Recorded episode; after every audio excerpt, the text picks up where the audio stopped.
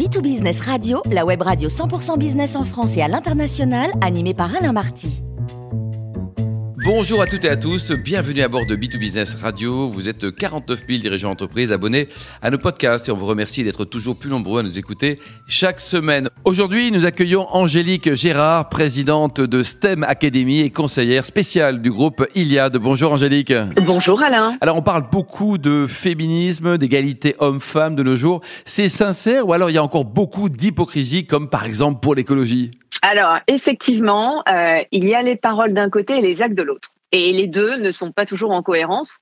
Par exemple, quand le gouvernement, euh, à travers la réforme Blanquer de 2019, avait décidé de supprimer l'enseignement des mathématiques du tronc commun en classe de première, il s'agissait clairement d'une réforme allant à l'encontre des intérêts des jeunes femmes.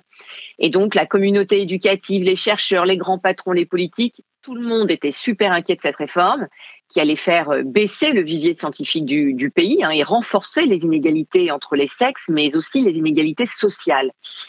Finalement, après deux ans de rebondissement, euh, le ministère de l'Éducation nationale a décidé du retour d'un enseignement obligatoire des mathématiques en classe de première, de filière générale, euh, dès la rentrée 2023. Alors le ministre de l'Éducation nationale, hein, Papendier, a même décidé de faire de l'année 2023 l'année de promotion des mathématiques avec à la clé deux objectifs, réconcilier tous les élèves avec euh, cette discipline et promouvoir l'égalité filles-garçons.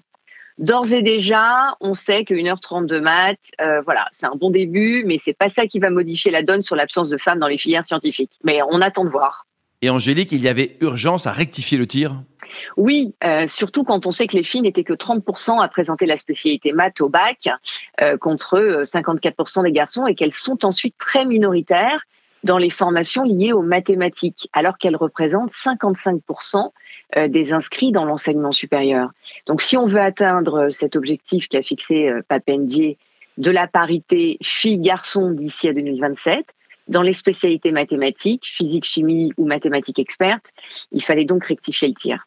Angélique, peu de femmes dans les métiers scientifiques, c'est pas vraiment un scoop tout ça Absolument pas. Les femmes ont fait partie des pionnières des sciences et des technologies.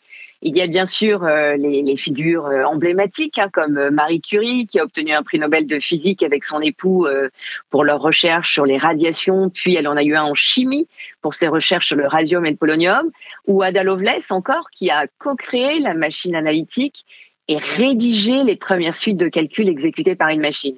Mais au-delà de ces destins euh, d'exception, on peut les appeler comme ça, il y a eu une période où les femmes étaient nombreuses, voire majoritaires dans certaines équipes. Et durant la Seconde Guerre mondiale, l'ancêtre de la NASA employait par exemple 80 calculatrices.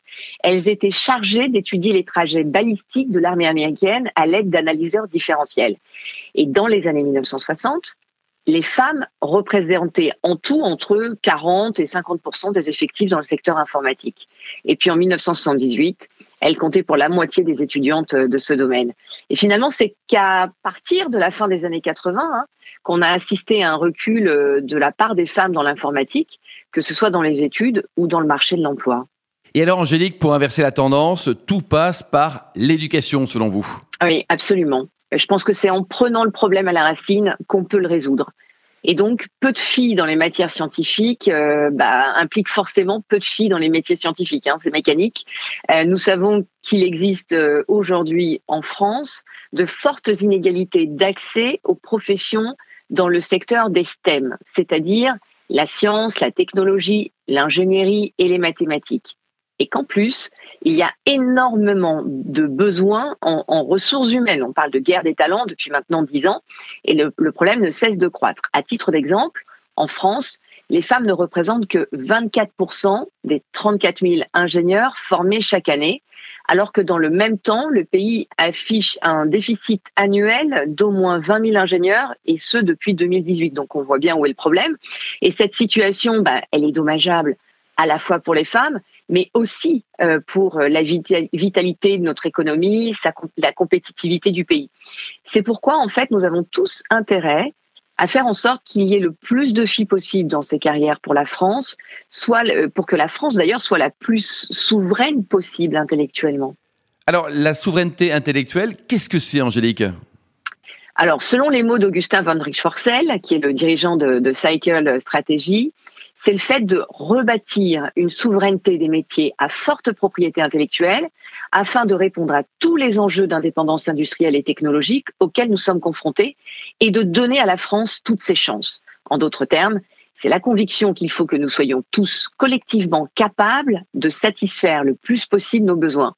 Si on veut avoir un secteur de l'innovation et de la tech souverain, bah, il faut faire appel à des entreprises françaises. Mais sans talent français, bah, pas d'entreprise française, pas d'innovation française. Or, si nous voulons définir nous-mêmes les orientations stratégiques de ces secteurs et éviter qu'elles ne soient élaborées par d'autres personnes dans d'autres continents, rebâtir une souveraineté intellectuelle est vraiment indispensable. Et en conclusion, Angélique, les idées forces à retenir? Bah, En conclusion, euh, nous devons tous prendre conscience collectivement et agir individuellement pour une société où les opportunités seraient ouvertes au plus grand nombre possible.